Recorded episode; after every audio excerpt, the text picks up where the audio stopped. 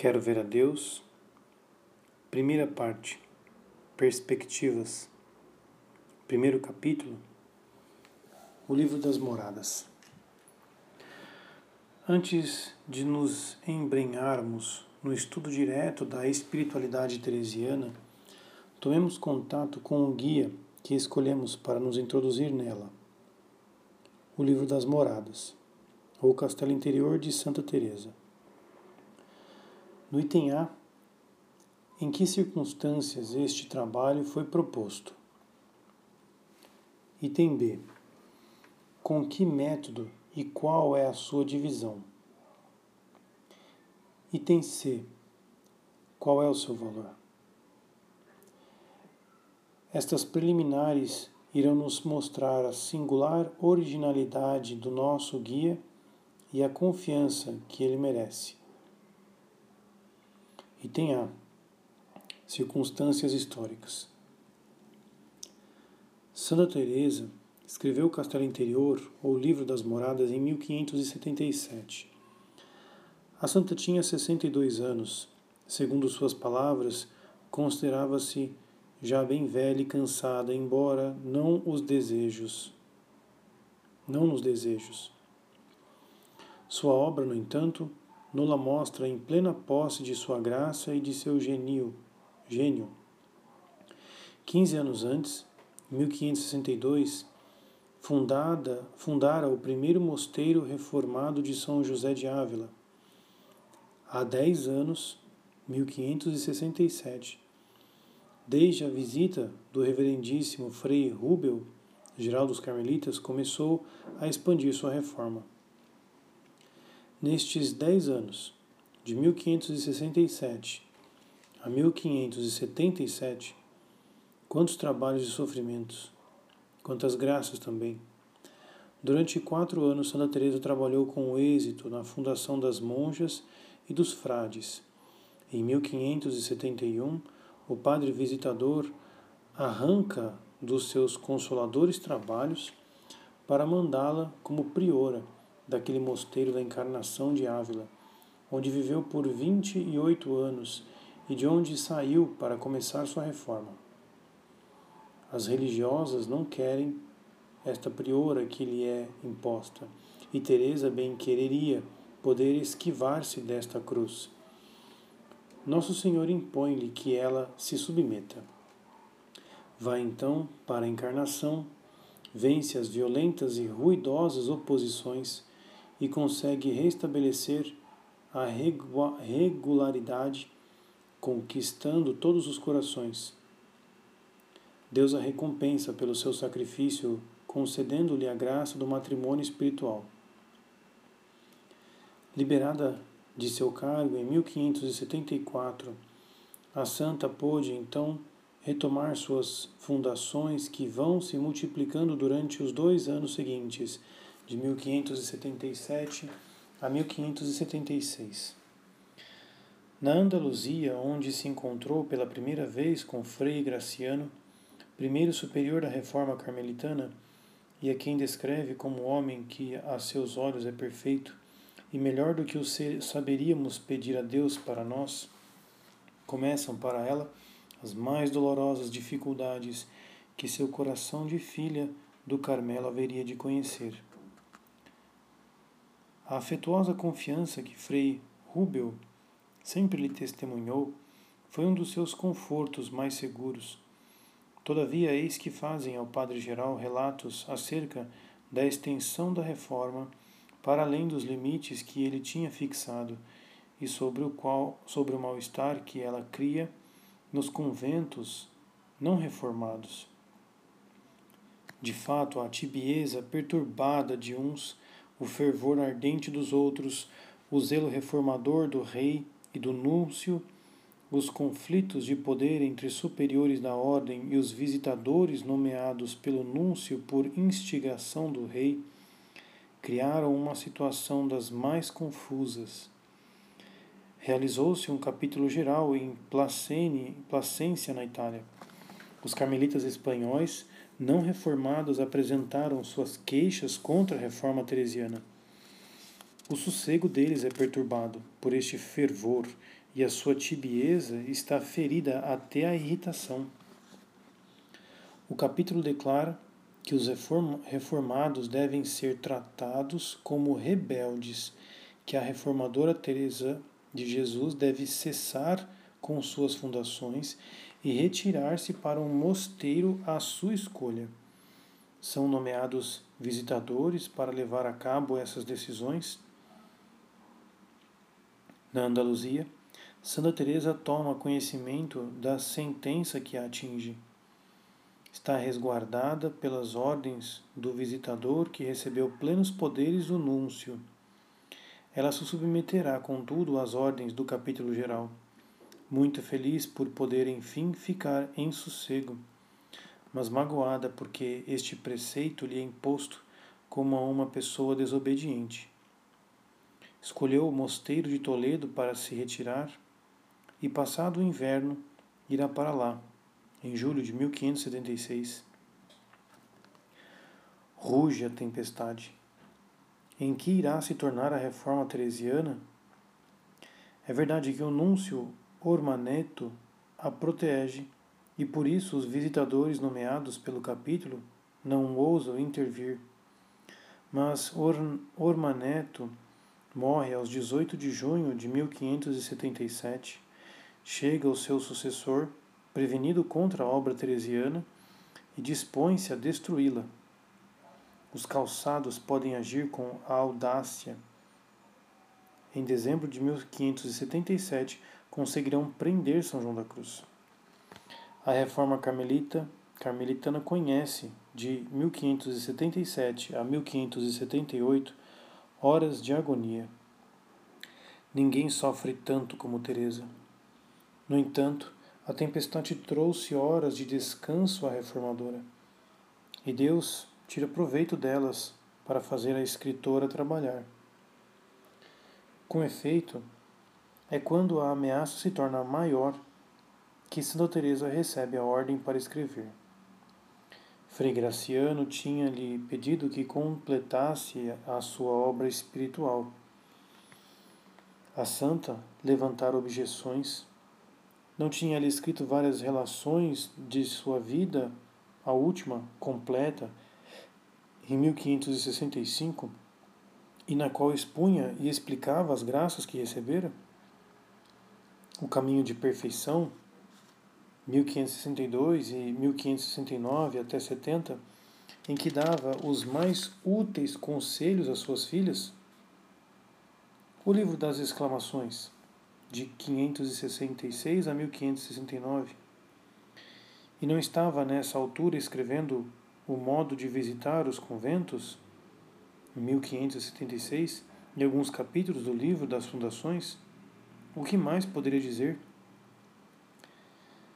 Desta vez é uma ordem que lhe é dada pelo seu confessor de Toledo, Dr. Velásquez. A santa é por demais obediente para subtrair-se a essa ordem, mas também é bastante simples para não ocultar a dificuldade que sente. Por isso, escreverá no prólogo: Poucas coisas das que têm sido ditadas pela obediência se tornaram tão difíceis para mim quanto a de escrever agora sobre as coisas de oração. Em primeiro lugar, porque não me parece que o Senhor me dê espírito nem desejo para fazê-lo. Em segundo, por ter a cabeça já há três meses com um zumbido e uma fraqueza tão grandes que mesmo os negócios indispensáveis escrevo a custo. Creio bem que pouco saberei acrescentar ao que já tenho dito com esses textos que escrevi em cumprimento à obediência, temendo antes repetir as mesmas coisas, porque me assemelho aos pássaros a quem ensinam a falar e que não sabem senão o que veem ou ouvem, repetindo constantemente. Assim se passa comigo, sem tirar nem pôr.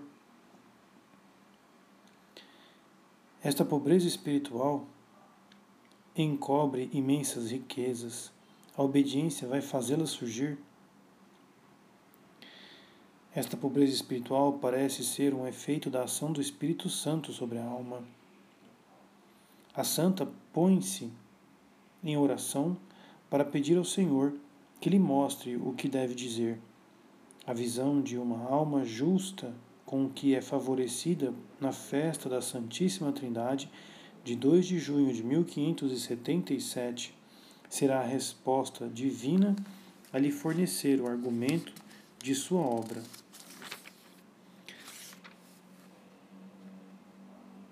Em uma nota de rodapé sobre este tópico, o dominicano Diego de Yepes depois depôs no processo de canonização de Santa Teresa.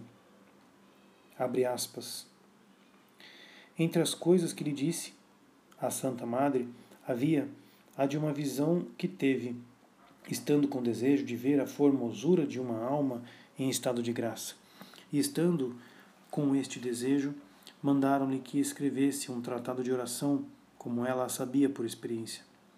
E disse que na véspera da Santíssima Trindade, pensando ela em que tema adotaria para este tratado, Deus lhe o concedeu, mostrando-lhe um formosíssimo globo de cristal à maneira de castelo com sete moradas, e na sétima, que ficava no centro, estava o Rei da Glória com grandíssimo resplendor, que a formoseava e iluminava todas aquelas moradas até a muralha exterior, e que mais partilhavam desta luz quanto mais estavam próximas do centro, e que esta luz não ultrapassava a muralha, e que fora dele, do castelo, tudo era trevas, sapos, víboras e outros animais peçonhentos, e que, estando ela admirada com esta formosura que a graça de Deus comunica às almas, de repente desapareceu a luz, e sem ausentar-se o Rei da Glória daquele castelo, o cristal se cobriu de escuridão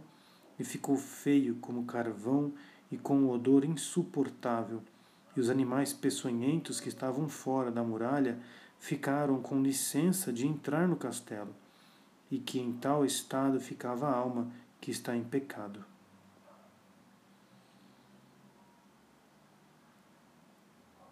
Santa Teresa põe mãos à obra. Trabalhará até o fim de julho. Um assunto importante chama para Ávila. Ela queria que o mosteiro de São José, que desde a sua fundação se encontrava sob a jurisdição do bispo de Ávila, passasse para a jurisdição da ordem. Aí encontrará novos problemas junto das carmelitas da encarnação, que contra sua vontade e, sobretudo, contra a dos superiores, querem reelegê-la como priora e sofrem, em razão disso, uma violência perseguição, uma violenta perseguição. Acerca deste assunto, a santa escreve de Ávila em fins de outubro, a Madre Maria de São José, priora de Servilha, abre aspas. Por ordem do, do tostado, veio aqui o provincial dos calçados fazer a eleição. Completam-se hoje quinze dias. E trazia grandes censuras e excomunhões para as que me dessem voto. E apesar de tudo isto, não se importaram e não como se nada lhes houvessem dito, votaram em mim cinquenta e cinco monjas. A cada voto que entregavam ao provincial, ele os excomungava e maldizia, e com o punho fechado amarrotava os votos e os socava e jogava ao fogo. Deixou as excomungadas, faz hoje quinze dias, sem ouvir missa nem entrar no coro, ainda quando nele não se reza o ofício divino de boa vontade lhes perdoaria, eu se quisessem deixar-me em paz. Fecha aspas. Em meados de outubro, a santa pôde então retomar a composição de sua obra a partir do capítulo 4 das Quintas Moradas. Abre aspas. Já se passaram quase cinco meses desde que comecei este escrito até agora, e como não tenho cabeça para voltar a lê-lo, tudo deve estar saindo desconcertado, e talvez eu diga algumas coisas duas vezes. Quintas Moradas, capítulo 4, parágrafo 1. Concluiu-a aos 29 de novembro de 1577. Abre aspas. Este escrito foi concluído no mosteiro de São José de Ávila no ano de 1577, véspera de Santo André. Sétimas Moradas, capítulo 4, epílogo, parágrafo 5. Portanto, o castelo interior foi escrito no espaço de seis meses, de 2 de junho a 29 de novembro, e em três meses de trabalho efetivo, pois houve uma interrupção e ainda é preciso pensar que a santa só tem possibilidade de escrever durante o fim da tarde e a noite. Os locutórios, a correspondência e os trabalhos a que está obrigada ocupam um tempo que os exercícios religiosos lhe deixam livre ao longo do dia.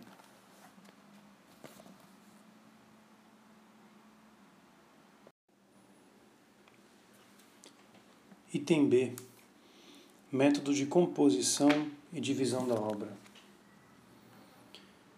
Estando eu hoje suplicando a Nosso Senhor que falasse por mim, já que eu não atinava com o que dizer, nem sabia como começar a cumprir a obediência, deparei com o que agora direi para começar com alguns com algum fundamento.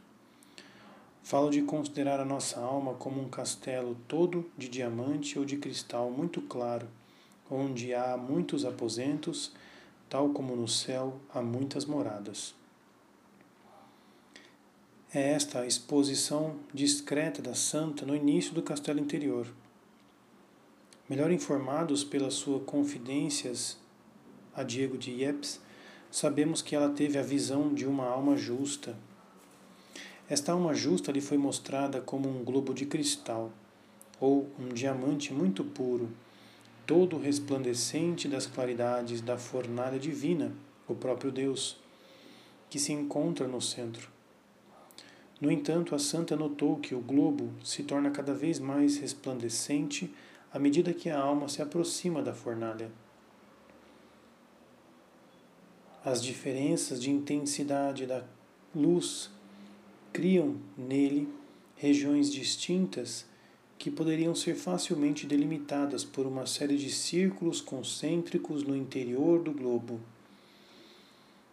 Estas zonas separadas, cada vez mais luminosas à medida que são mais interiores, constituem moradas distintas, cada uma delas contendo muitas outras.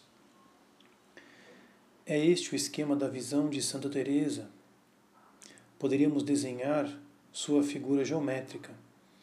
Mas que são estes símbolos mortos comparados à luz viva que dele se irradia para a santa e a todas as riquezas espirituais que ela aí descobre? Pouco antes não sabia o que dizer nem como começar esse trabalho. E eis que agora já põe mãos à obra. Em primeiro lugar, vai descrever o castelo, que não é senão um paraíso onde ele, nosso Senhor, disse ter as suas delícias. À luz da visão inicial, Santa Teresa penetra sucessivamente em cada morada para descrever, narrar e aconselhar como mestra já familiarizada com tais lugares. Escreve rapidamente, com desembaraço, sem rasuras, não gastando tempo sequer para se reler. Abre aspas. Valha-me Deus, em que me meti, já tinha esquecido do que falava, porque os negócios e a saúde me obrigam a deixá-lo quando está no, na melhor parte. Como tenho memória ruim e não posso reler o que escrevo, tudo resulta desconcertado. Quartas Moradas, capítulo 2, parágrafo 1. As comparações, as imagens, os termos exatos afluem à sua pena para exprimir o que vê e o que quer dar a compreender. Distinguiu sete moradas, e por conseguinte seu tratado terá sete partes, cada uma delas dividida em vários capítulos. Contudo, quando a santa atingiu as moradas mais interiores, onde reina uma luz mais brilhante, detém-se um instante para pedir o auxílio particular de que tem necessidade. como penetrar sem uma graça especial de Deus na obscuridade do mistério, descobrir nele as delícias, as delicadas e, suave, e suaves atuações do Espírito Santo e, acima de tudo, falar sobre isso de modo preciso e com exatidão. Deus responde à oração da santa. Esta revive os estados que deve descrever. Neste preciso momento, é favorecida com as graças das quais quer sublinhar os efeitos. Por isso, suas filhas, a, a quem a, a afeição por vezes torna indiscretas, viram-na escrever com o rosto iluminado ou em êxtase. Abre aspas.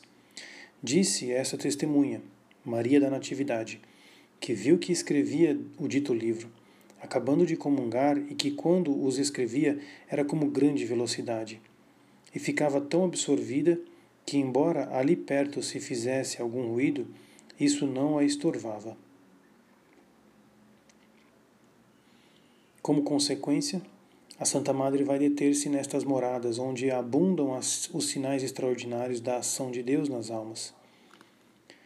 As sextas moradas compreenderão onze capítulos, enquanto que dois ou três, quatro no máximo, lhe serão suficientes para as demais moradas.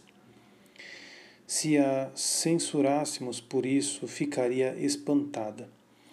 Não lhe pediram para escrever o que sabe e o que experimentou? É verdade que seu tratado contém uma doutrina muito elevada, mas também é sua intenção iluminar estas regiões sobre as quais poucos autores falaram. Ela não ignora, e bem anotou, que estas, que estas graças não são necessárias ao progresso espiritual e são distintas dela. São atalhos e pode-se caminhar em direção ao vértice por outras vias. Da mesma forma, sua doutrina espiritual é independente dessas graças extraordinárias e poderíamos até separá-las delas. Aproximando ao longo de, do presente estudo, a doutrina de Santa Teresa, daqueles de São João da Cruz e de Santa Teresinha do Menino Jesus, temos a esperança de poder mostrar que nenhuma graça extraordinária, segundo a forma descrita por Santa Teresa, é indispensável para o progresso espiritual e que, por outro lado, as descrições psicológicas explicam muito oportunamente a doutrina de São João da Cruz. Mas não será conveniente esclarecer as almas que Deus conduz por estes atalhos muitas vezes arriscados? Além disso, estes favores, que no princípio assustam nossa timidez, transformam-se para quem os estuda sem preocupação de análise pessoal em marcos luminosos que indicam as etapas no caminho da união. Sinais que revelam a maravilhosa atividade de Deus nos seus santos, símbolos que explicam a natureza desta ação escondida. Não pretendemos dizer que as graças extraordinárias são apenas sinais e símbolos. Com efeito, elas trazem em si uma eficácia particular.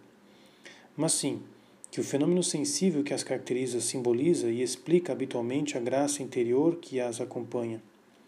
Por exemplo, o êxtase mostra o domínio de Deus sobre todo o ser, sentidos incluídos, o matrimônio espiritual, com os sinais e palavras que o acompanham, fala-nos de uma união constante e definitiva, etc.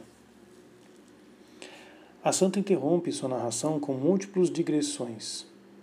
Seria preciso desculpá-la? Ela mesma o faz, e com que graça encantadora! Enquanto descreve uma morada, uma recordação precisa ou uma comparação, apresenta-se ao espírito Parece-lhe, então, necessária uma análise mais aprofundada e ela se deixa arrastar. Não sendo nem teóloga nem filósofa, não compreende como este novo desenvolvimento está relacionado com aquele que o precede e julga-o como uma divagação. Então se desculpa, mas cremos, sem propósito firme.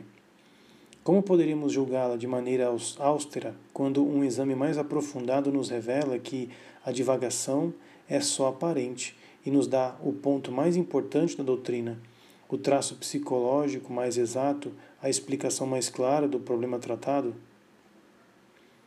Terminado o seu trabalho, Santa Teresa escreve, dirigindo-se às suas filhas: Embora tenha começado a redigir estas páginas com a contrariedade a que me referi no princípio, depois de concluí-las fiquei muito contente e dou por bem empregado o trabalho. Confesso, no entanto, que foi bem pouco Considerando a grande clausura em que viveis e as poucas ocasiões de distração que tendes em vossos mosteiros, alguns desprovidos de terreno suficiente, parece-me que achareis consolo na leitura deste castelo interior. Com efeito, podeis entrar e passear nele, a qualquer hora, sem precisar da, da licença dos, das superioras. A santa está feliz fica evidente que ela própria encontrou alegria ao passear neste castelo de sua alma, morada e propriedade de seu mestre, a rever aí a obra misericordiosa do seu Deus, a deter-se diante dos seus dons mais preciosos e mais raros, a dar-lhe graças por tudo. Sua alegria foi ainda maior por ter podido nos introduzir nessas regiões misteriosas e reservadas, por nos levar a admirar-lhes as riquezas, a fim de que as desejemos, e por nos mostrar os caminhos que dão acesso às moradas mais interiores, para que nos comprometamos a segui-la.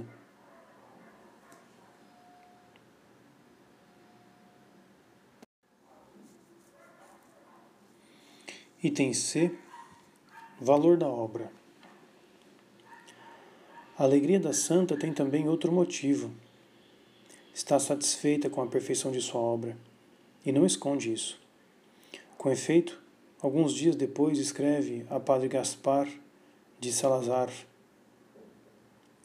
Se viesse cá o senhor Carrilho, Padre Gaspar, veria outra joia, que tanto quanto se pôde entender é muito mais linda que é o livro de sua vida, porque não trata de outra coisa senão do que ele é são mais delicados os esmaltes e lavores, porque o ourives que lavrou a prata para não sabia tanto daquele tempo. Agora o ouro é de subidos quilates, embora não estejam tão à vista as pedrarias nesta segunda joia, livro das moradas, como na primeira. Críticos literários e autores espirituais todos concordam com esta opinião. O livro das moradas ou castelo interior é, por excelência, a joia de Santa Teresa e sua obra-prima. São mais delicados os esmaltes e lavores, porque este escritor de estirpe que é Teresa se aperfeiçoou na delicada arte de analisar e explicar as, as operações de Deus na alma seu vocabulário espiritual tornou-se mais rico, sua ágil pena obedece melhor ao pensamento, pode deixá-la correr, por, pois será sempre fiel, exata, plena de vida e ardor. Antes, abre aspas, o ourives que lavrou a prata não sabia tanto, fecha aspas. Com efeito, desde que escrever o livro da vida, a experiência e a ciência espirituais da santa tinham se enriquecido consideravelmente. A santa escreve nas primeiras moradas do castelo. E ainda que em outras coisas que escrevi o Senhor me tenha dado algo a entender, creio que algumas não as tinha entendido, como de então para cá, em especial as mais difíceis. Primeiras moradas, segundo capítulo, parágrafo 7. Quantas almas encontrou que lhe fizessem, que lhe fizeram confidências e as quais dirigiu nos caminhos espirituais? Almas de seus filhos nos mosteiros, de pessoas do mundo para quem era um oráculo, de religiosos que lhe testemunhavam grande confiança. Ela as viu empreender os caminhos da perfeição, avançar com coragem, prosseguir em sua caminhada, seguindo-a apesar das tempestades ou então as viu deterem-se aqui e ali diante de uma dificuldade, em especial nos escuros bosques das quartas moradas que muitos atingem, mas poucos ultrapassam. a Santa Madre conhecia os obstáculos do caminho e a fraqueza das almas. Conviveu com inúmeros teólogos e dos melhores. O tê-los encontrado e o ter podido consultá-los é, segundo pensa, uma das grandes graças de sua vida. A ciência destes mestres da universidade apaziguou muitas dúvidas e projetou luz sobre vários problemas. Durante cerca de três anos, São João da Cruz foi seu confessor no Mosteiro da Encarnação, para onde ele foi a seu pedido. Confrontaram suas experiências e puseram em comum seus bens espirituais. Teresa deu de sua graça de mãe, São João da Cruz usou a sua autoridade de pai e comunicou sua ciência de doutor místico.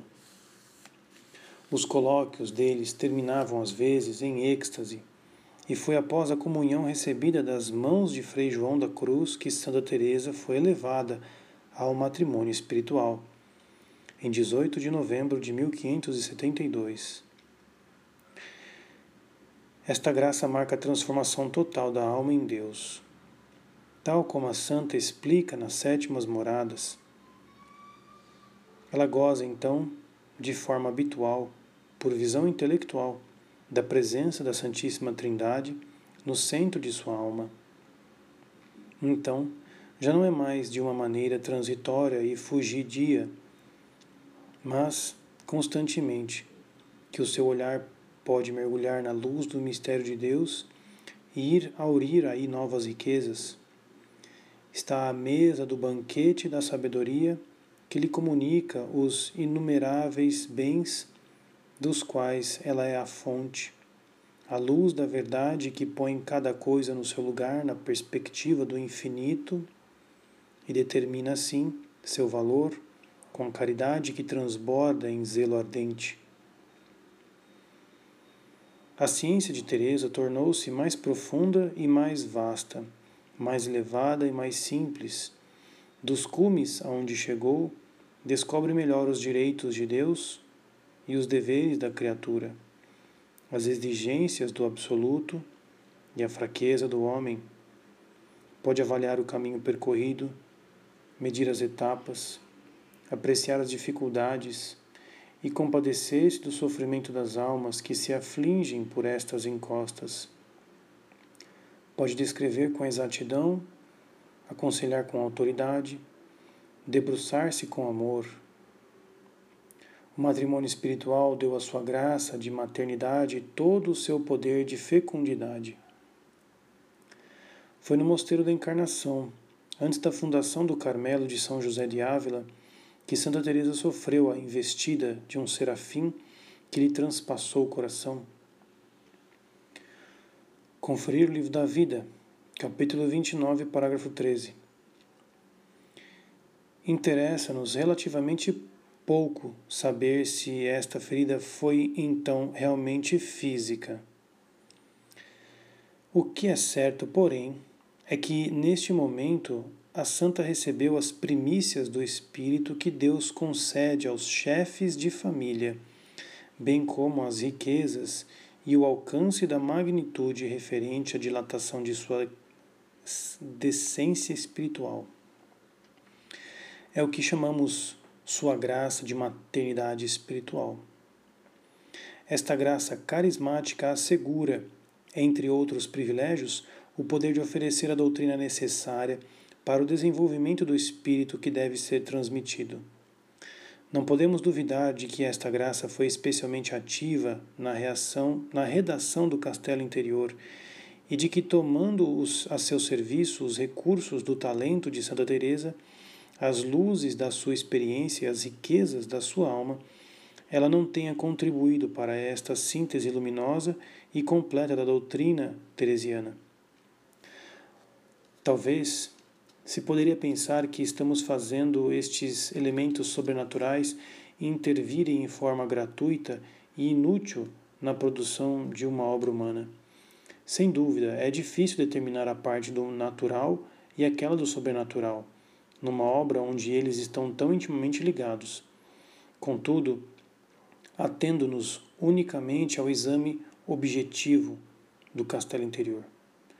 Não vemos como, sem um particular auxílio sobrenatural, Santa Teresa poderia ter escrito em tão pouco tempo, a partir de um primeiro esboço, sem rasuras, uma obra notável pela sua perfeita ordenação e pelo primor de suas análises psicológicas, pela separação de sua doutrina e pela precisão dos termos em assuntos tão elevados e nunca antes tratados de forma tão completa, e por fim, ainda, pela inspiração que anima suas páginas e pela fecundidade de seu magistério em todas as épocas e em todos os povos.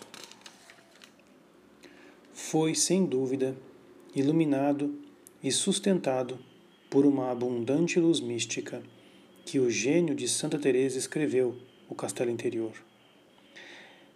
É sob a influência de sua dupla graça de esposa de Cristo e de mãe das almas que ela deu à literatura cristã uma das suas obras-primas entre os tratados de espiritualidade, a mais elevada, assim cremos, a melhor ordenada e a mais completa que possui.